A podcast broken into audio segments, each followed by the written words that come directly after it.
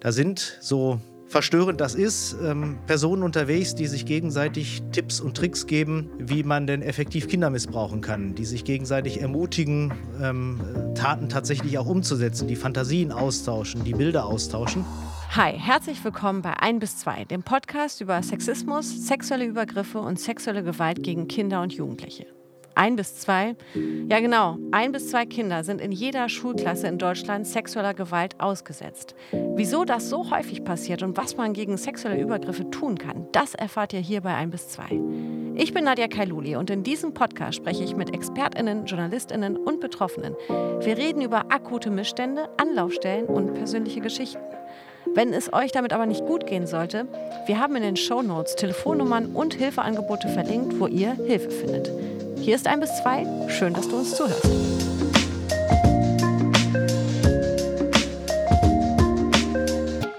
Bei uns ist heute Markus Hartmann zu Gast. Er ist Oberstaatsanwalt in Köln und Leiter der ZAK, Zentrale und Ansprechstelle Cybercrime Nordrhein-Westfalen.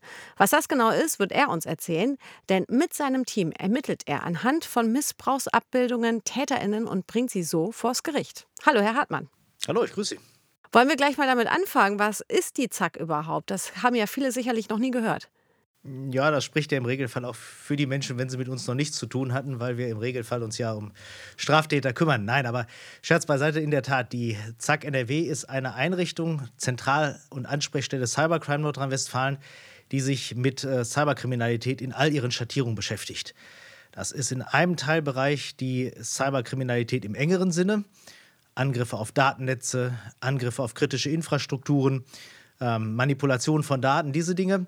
Und das ist in einem zweiten Teil ähm, die Cyberkriminalität im weiteren Sinne, also Delikte, die mit spezifischen Mitteln etwa des Internets und von Daten begangen werden. Und zu diesem zweiten Bereich gehört in der Tat auch ähm, die Verbreitung von kinderpornografischen Darstellungen im Netz und die, der Kindesmissbrauch, der leider in vielen Fällen heute auch ein umfassendes digitales Umfeld hat. Sie können uns ja heute, glaube ich, einen ähm, ja, ganz guten Einblick in die Arbeit von Ihnen, aber vor allem auch Ihren Kolleginnen und Kollegen geben. Wenn wir uns jetzt ähm, eben die Missbrauchsfälle der letzten Jahre anschauen, Lüchte, Münster und Bergisch Gladbach, da führt Ihre Ermittlung dann direkt ins Netz. Warum ist das so? Das ist in der Tat eine, eine berechtigte und auch für uns zu Beginn unserer Zuständigkeit eine überraschende Frage. Ähm, es zeigt sich, das kann man vielleicht einmal vorab als Beobachtung stellen, dass viele tatsächliche Missbrauchssituationen ein digitales Unterstützungsumfeld haben. Wir erleben es mittlerweile, dass es im Netz Plattformen gibt, die sich ausschließlich mit Kindesmissbrauch und der Verbreitung von Kindesmissbrauchsdarstellungen beschäftigen. Da sind, so verstörend das ist, ähm, Personen unterwegs, die sich gegenseitig Tipps und Tricks geben, wie man denn effektiv Kinder missbrauchen kann, die sich gegenseitig ermutigen, ähm, Taten tatsächlich auch umzusetzen, die Fantasien austauschen, die Bilder austauschen. Und einer unserer Erkenntnisse im Rahmen der Ermittlungsarbeit war, dass wir, wenn wir sehr wirkungsvoll und umfassend Missbrauchsgeschehnisse aufklären wollen, uns nicht nur auf den eigentlichen Missbrauch konzentrieren dürfen, sondern auch das digitale Umfeld in den Blick nehmen müssen. Mit der Verbreitung von, von Handyfotografie, von Digitalfotografie ähm, ist in vielen Fällen so, dass die Taten von den Tätern visuell dokumentiert werden. Es werden Bilder gefertigt, es wird dann im Netz dieses Bildmaterial getauscht. Und deswegen ist aus einer kriminalistischen Sicht die Aufklärung des digitalen Umfeldes solcher Taten von entscheidender Bedeutung, um zu klären, wer sind denn die Mittäter.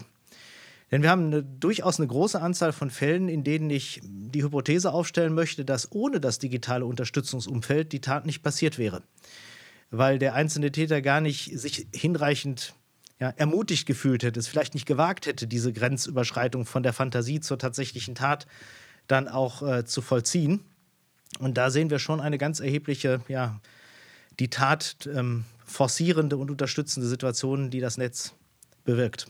Ja, so wie Sie das gerade schildern, wird einem nochmal deutlich, eben diese Gefahrenzone Internet. Ähm, mir war das jetzt so gar nicht, also ich fand das jetzt sehr, ähm, ja, schon fast schockierend, dass Sie gesagt haben, dass sie die Hypothese ausstellen, dass manche Taten erst gar nicht so weit gekommen wären, wäre das Netz nicht dafür da gewesen, um eben, ja, ich will es jetzt mal ganz salopp zu machen, Mut dem Täter zu machen, ähm, ja, seine Tat umzusetzen.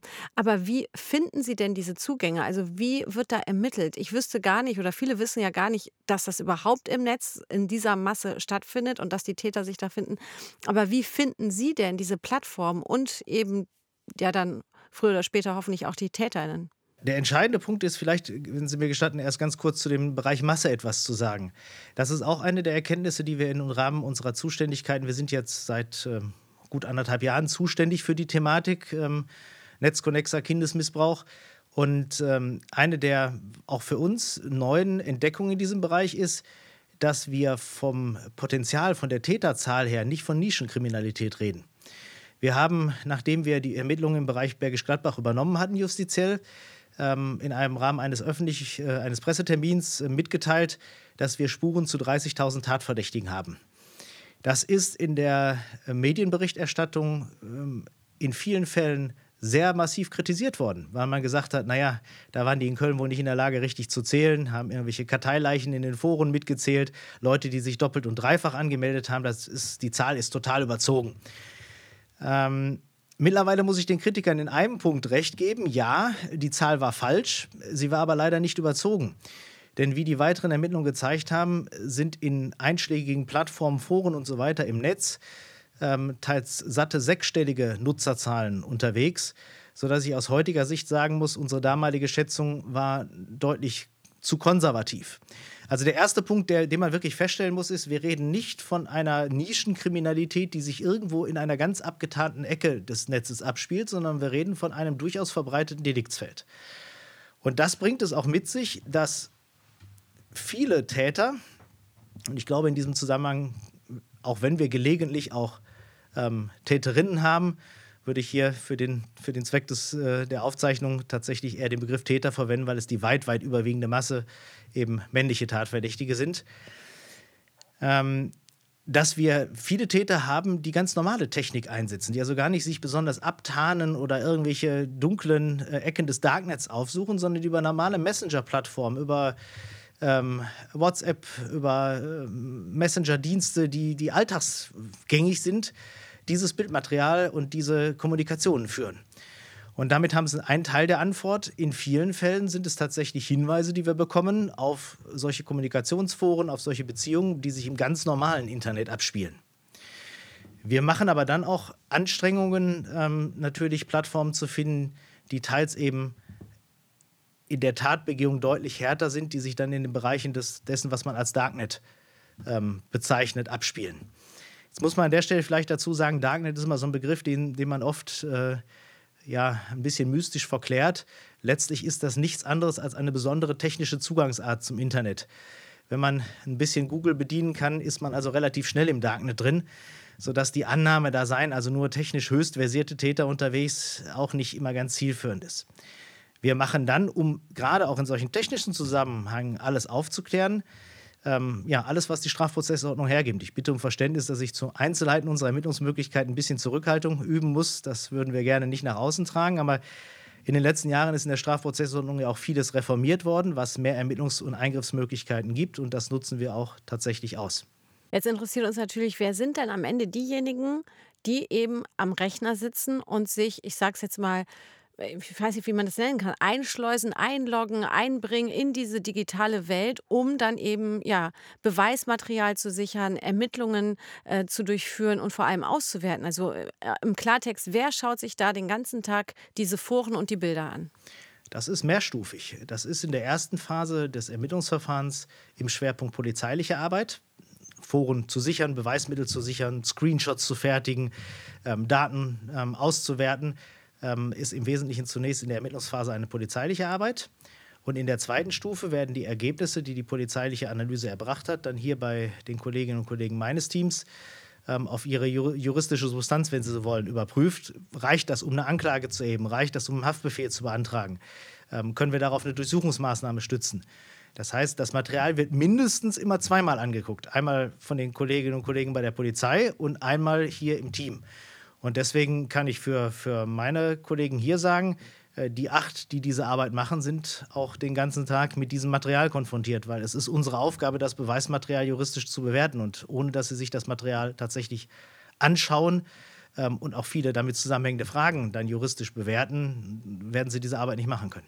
Jetzt muss man aber sagen, wir reden ja hier von, von Bildern und Videos, die kinderpornografische äh, Inhalte zeigen, die Kindesmissbrauch zeigen. Was sehen Sie da? Was sind das für Bilder? Was sind das für Videos? Im Grunde sehen, gibt es keinen, keinen Bereich dessen, was Sie nicht sehen. Das ist das eigentlich Verstörende daran. Das reicht von dem, so, so schwer der, der Begriff in dem Zusammenhang ist, normalen kinderpornografischen Bild, das eben ein äh, Kind in einer sexualisierten Pose zeigt, bis hin zu konkreten Darstellungen eines tatsächlichen Missbrauchsgeschehens. Ähm, also die Bandbreite ist da sehr ja, breit und ähm, man, wird, man wird auch regelmäßig eben mit besonders verstörenden oder besonders harten Darstellungen von, von Missbrauchsmaterial konfrontiert. Es ist leider so, dass auch ähm, in diesem Bereich die ja, hohe Verbreitung solchen Bildmaterials sicher auch dazu führt, dass die Qualität der Missbrauchsdarstellungen anzieht. Denn wenn mehr Material auf dem Markt ist, dann steigt, wenn man so will, die Reizschwelle und es muss immer mehr, immer härteres Material generiert werden. Und ich glaube, auch insofern gibt es einen Verstärkungseffekt durch die, den hohen Anteil digitaler Kommunikation in diesem Bereich.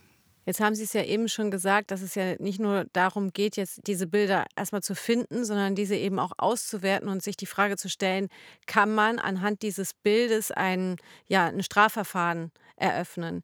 Worauf müssen Sie achten? Was müssen Sie sich auf diesen Bildern anschauen? Welche Details sind wichtig, um eben in die Ermittlung zu gehen?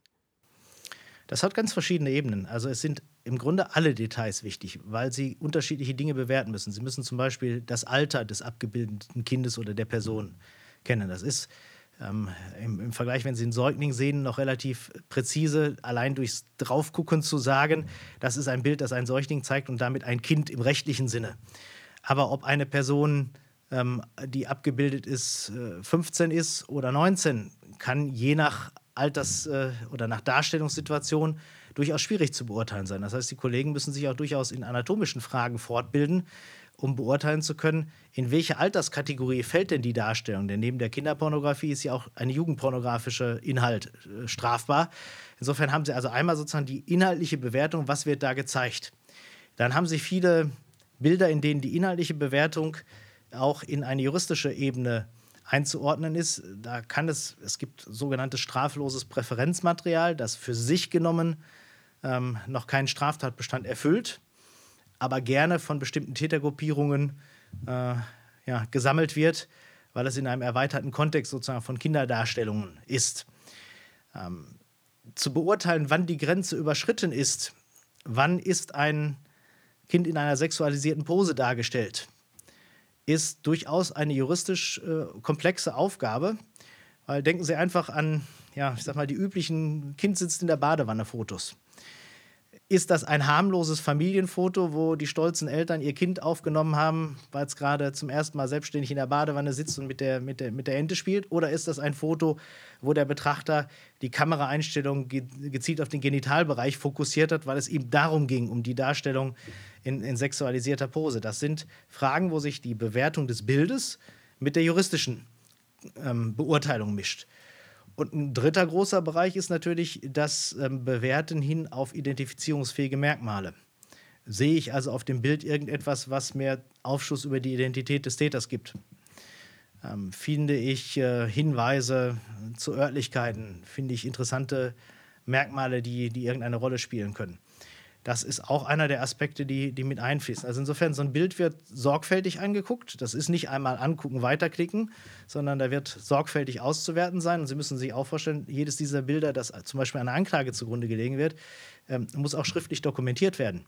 Sie müssen in einer Anklage ja nicht nur sagen, er hatte fünf Bilder mit äh, kinderpornografischen Inhalten, sondern jedes einzelne Bild muss in der Anklage wörtlich beschrieben werden. Was ist dort zu sehen?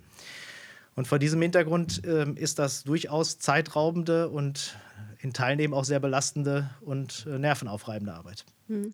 Sie sprechen gerade genau den Punkt an, wo ich mir gut vorstellen kann, dass viele ZuhörerInnen sich genau jetzt fragen: Oh mein Gott, die reden jetzt so sachlich darüber. Ich finde das auch gut und wichtig, dass wir das können und tun. Aber nichtsdestotrotz, viele Menschen verstört das komplett zu wissen, dass da eben, ähm, also so wichtig die Ermittlungen eben auch sind. Aber alleine die Vorstellung, dass Sie und Ihr Team sich da eben in diesem, sei es jetzt Darknet oder einfach äh, in Telegram-Gruppen, diese Fotos analysieren und so detailliert anschauen müssen.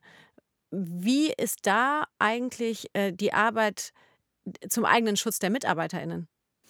Ja, das ist äh, tatsächlich eine große Herausforderung, weil die Justizstrukturen sind in der Vergangenheit möglicherweise nicht äh, tatsächlich auf die Intensität äh, dieser, dieser Situation so eingestellt gewesen. Wir haben deswegen uns auch bemüht, ähm, im Rahmen der hiesigen Arbeiten Konzepte zu finden, die darauf hinauslaufen, dass wir ja, Eskalationsmöglichkeiten, Interventionsmöglichkeiten bieten, wenn Kollegen feststellen, dass äh, das Maß an Last, das aus der Betrachtung dieses Materials mit sich einhergeht, ähm, eben nicht mehr selbst getragen werden kann. Die grundsätzliche Sache ist allerdings, dass wir sehr viele Kollegen und Kolleginnen mit einem außerordentlichen hohen motivatorischen Ansatz in diesem Deliktsbereich haben, weil es natürlich aus Sicht einer Staatsanwaltschaft eben auch formuliert ist, dass ein Bereich, wo bei der Frage, tue ich da was Sinnvolles, kein Zweifel sein kann. Das heißt, da wo ich auch, als bevor ich mit dieser Materie mich intensiver befasst hatte in der Zuständigkeit, im Zweifel war, finden wir denn überhaupt genug Kolleginnen und Kollegen, die sich in diesem Bereich betätigen wollen, weil wir setzen nur Freiwillige ein. Es würde keinen Sinn machen, jemand äh, sozusagen äh, mit beamtenrechtlicher Weisung in diesem Deliktsfeld arbeiten zu lassen. Das wäre sicher weder für die Ergebnisse noch für die Gesundheit äh, zuträglich finden wir denn überhaupt genug Freiwillige? Und ja, wir finden genug Freiwillige und wir haben auch noch zahlreiche Kolleginnen und Kollegen, die sagen, ja, ich kann mir vorstellen, in diesem Bereich zu arbeiten, weil ich da sehr, sehr deutlich sehe, dass ich eine extrem wichtige Arbeit mache. Und ich glaube, dieser, ja, diese Überzeugung, die, die in diesem Sinne zu verstehende Begeisterung für die Tätigkeit in der Sache ähm, bringt eben auch mit sich, dass man ein hohes Maß eben auch selber an innerer Resilienz äh, entwickelt weil man eben diese Reflexionsebene hat, was tue ich da und warum tue ich das. Das führt schon dazu, dass man auch ein, ja, Mechanismen entwickelt, damit umzugehen. Jetzt bringt Ihre Arbeit ja natürlich auch Schwierigkeiten mit sich. Ähm, diese Foren, gerade im Darknet, die funktionieren sehr perfide, indem man nur mitmischen kann, indem man etwas mitbringt. Und zwar selber Fotos hochlädt, Videos hochlädt, um sich zu identifizieren als eben, ja, ich sage jetzt mal Konsument. Ähm, wie kommen Sie da rein in diese, in diese Netzwerke? Und eben ja auch mit dem Zugang, dass Sie ja auch erstmal Fotos anbieten müssen oder Videos. Ja, also Sie gestatten mir auch da, dass ich immer den kleinen Disclaimer vorweg sagen muss, zu den Einzelheiten der Ermittlungsgänge muss ich sehr zurückhaltend sein, weil das äh, Fachwissen sicher Ermittlungen, wenn es sich in Täterkreisen rumsprechen würde, sicher noch die Ermittlung weiter erschweren würde. Deswegen muss man da zurückhaltend sein. Aber ganz generell kann man sagen, dass gerade für diesen Problembereich es ja eine Gesetzesänderung vor nicht allzu langer Zeit gegeben hat, in der die Verwendung von künstlich generierten kinderpornografischen Inhalten für Strafverfolgungsbehörden gestattet wurde. Was immer die Strafprozessordnung hergibt, setzen wir in diesen Fällen zugunsten der von diesen Taten betroffenen Kinder auch ein. Mhm. Sie hatten zu Anfangs ja erwähnt, ähm, ähm, also eine Zahl erwähnt, 30.000, die eigentlich unter dem liegt, was Ihre tatsächliche Erfahrung zeigt. Ähm, sind Sie damit, wenn man sich diese Zahlen anguckt, aber hört, wie, ich sage es jetzt mal so, wie klein dann am Ende vielleicht doch ein Team ist und wie äh, belastend diese Arbeit ist, sind Sie damit zufrieden, wie die, wie die Aufarbeitung im Netz eigentlich läuft, in, in, ja, im staatsanwaltschaftlichen, juristischen Sinne? Also ich sehe derzeit ein extrem hohes Maß äh, von Unterstützung für unsere Arbeit aus dem politischen Raum dass äh, auch, Sie sagen, ein kleines Team. Für staatsanwaltschaftliche Einrichtungen sind acht Staatsanwältinnen und Staatsanwälte eine Hausnummer.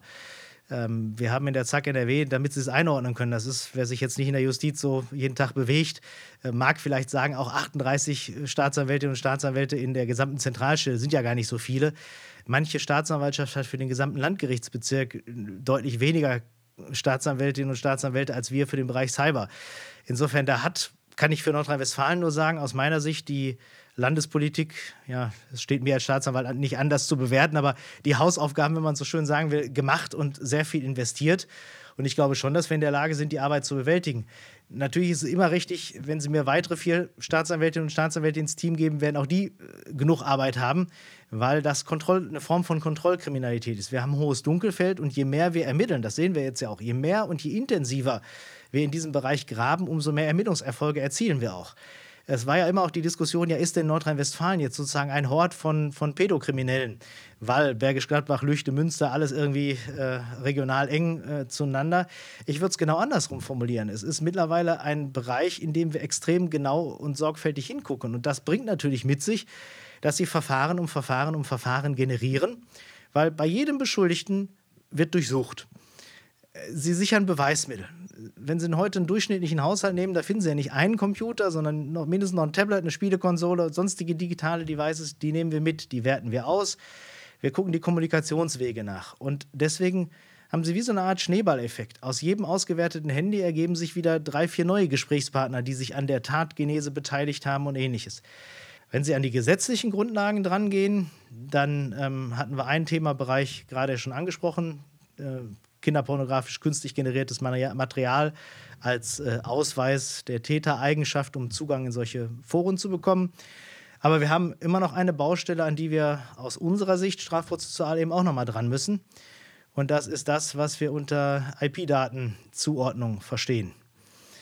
Ähm, das ist ein riesiges Themenfeld, äh, auch mit vielen juristischen, auch teils mit sehr vielen ja, ideologischen Aspekten betrachtet. Aber wir sehen in einer Vielzahl von Fällen, dass wir die Informationen benötigen, um eine IP-Adresse, die in einer Tat relevant ist, zu einem Gerät oder einem Anschluss aufzulösen und da schnell zu Erfolgen zu kommen. Das ist dann auf der rechtlichen Seite vielleicht noch eine der Baustellen, die in nächster Zeit angegangen werden sollte. Wie zuversichtlich sind Sie denn, dass sich da was ändert? Weil zurzeit ist es ja eben so, dass die IP-Adressen, soweit ich es so richtig weiß, eben nicht rausgegeben werden und Sie das eben nicht verfolgen können. Ähm, was braucht es also? Also welche Reform braucht es Ihrer Meinung nach, damit eben das Internet nicht mehr diese, diese Kraft bekommt, was Cyberkriminalität betrifft? Ja, also so in der ganz in der Bandbreite, ich will es jetzt mal erstmal beschränken auf den Bereich äh, kinderpornografische Inhalte im Netz, weil Gesamt-Cybercrime ist dann vielleicht nochmal eine etwas breitere Diskussion. Diskussion. Also in unserem äh, Deliktsbereich kinderpornografische Inhalte im Netz, Kindesmissbrauch, ähm, ist für uns vor allen Dingen wichtig, dass wir, wenn wir Spuren zu Tatgeschehnissen haben, also ganz einfaches Beispiel, jemand postet im Netz, ich werde morgen mein äh, Kind missbrauchen. Dann muss ich in der Lage sein, zu, wenn ich ermittelt habe, unter welcher IP-Adresse ist dieses Posting erfolgt, nachzuvollziehen, ähm, unter welchem Anschluss, also welchem Anschluss, welchem Endgerät war diese IP-Adresse zugeordnet, damit ich in den Ermittlungsmaßnahmen möglichst schnell auf eine konkrete Person komme. Das ist in ganz vielen Fällen auch ähm, heute möglich, weil wir eine Rechtslage haben, die sieht im Gesetz vor, dass die Daten zu IP-Adressen zehn Wochen gespeichert sein sollen.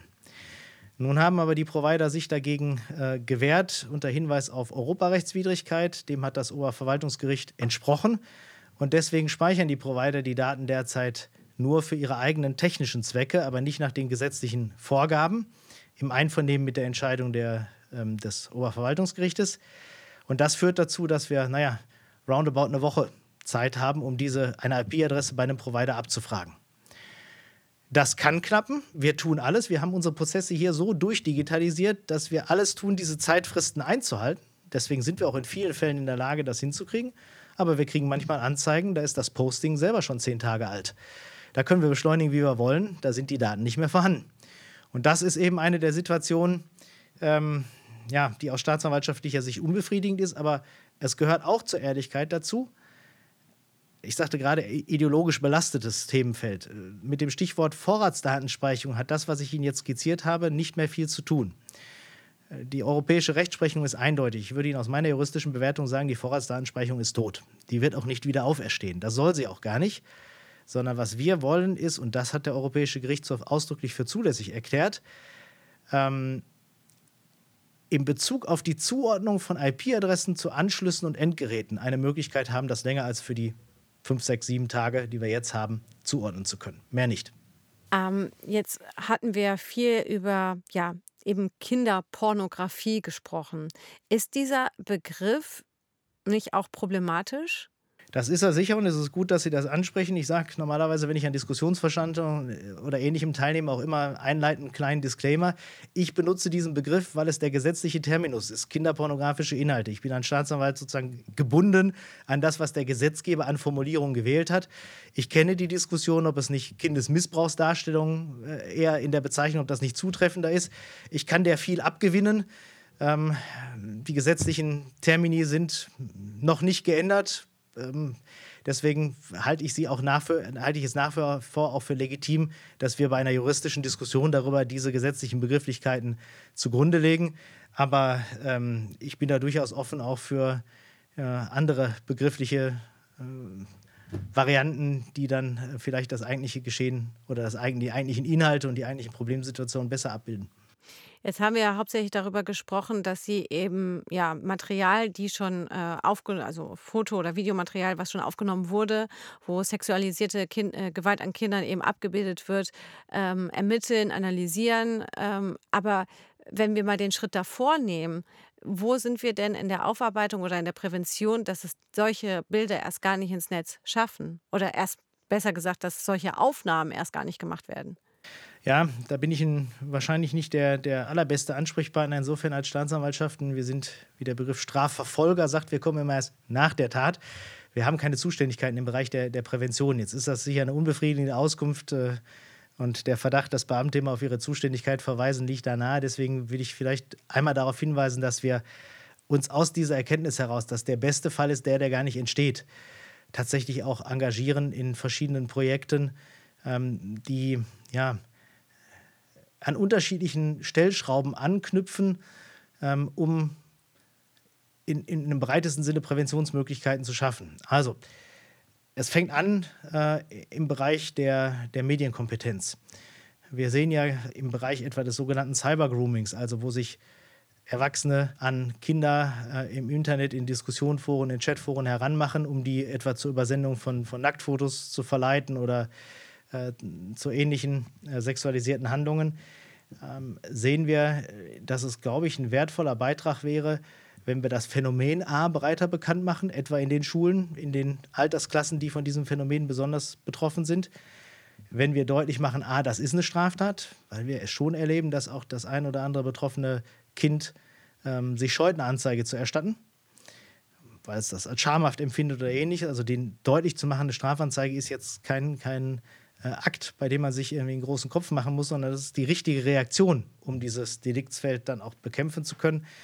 Da sind wir in unterschiedlichen Projekten engagiert, äh, das deutlich zu machen, etwa gemeinsam mit der Landesanstalt für Medien in Nordrhein-Westfalen, die da vieles koordiniert.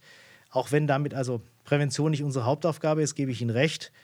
Wenn die ähm, Präventionsbemühungen von Polizei, Staatsanwaltschaft, aber eben auch von anderen Beteiligten ähm, in diesem Bereich ähm, wirken, dann werden wir möglicherweise auch einen Beitrag dazu leisten können, die Tatzahlen zu reduzieren. Das wäre bitter nötig. Jetzt würde ich gerne noch auf den Punkt zu sprechen kommen, ähm, ja, was Beweissicherung eigentlich bedeutet. Ähm, Sie haben es ja äh, zu Anfangs eben auch geschildert, äh, wie viel ja, Mengen an Material Sie ja haben. Was passiert dann damit? Also das landet dann alles bei Ihnen oder wird das vernichtet? Wird das irgendwann gelöscht? Was passiert mit diesen ganzen Videos, mit diesen ganzen Bildern? Naja, zunächst einmal wird erstmal gar nichts gelöscht, weil wir erstmal gucken müssen, welche Aussagekraft hat das Material. Also herausfiltern von Bild- und Videodateien, durchschauen, Bewertung, strafrechtlich relevant, ja oder nein. Wenn strafrechtlich relevant, vor allen Dingen der Fokus darauf, haben wir Bildmaterial, das noch laufende Missbrauchssituationen anzeigt weil dann entsteht das, was man als Gefahrenüberhang bezeichnet, also Situationen, in denen wir aus der Beweismittelanalyse sagen müssen, oh, da hat jemand etwa Kinder noch im akuten Zugriff. Wir müssen also durch geeignete Maßnahmen sicherstellen, dass äh, das, was wir in den Daten sehen, ähm, sich nicht noch in weiteren zukünftigen Taten realisiert. Das ist so der erste Schwerpunkt. Dann wird ausgewertet ähm, hinsichtlich der Zahl äh, des Materials, der Schwere des Materials, der, der Spuren, die sich daraus ergeben. Und äh, das kann Wochen und Monate dauern. Das ist also keine triviale Arbeit, sondern das äh, ist ein längerfristiger Prozess. Und am Ende steht aus Sicht der Staatsanwaltschaft dann die Entscheidung darüber, ob Anklage zu erheben ist oder nicht.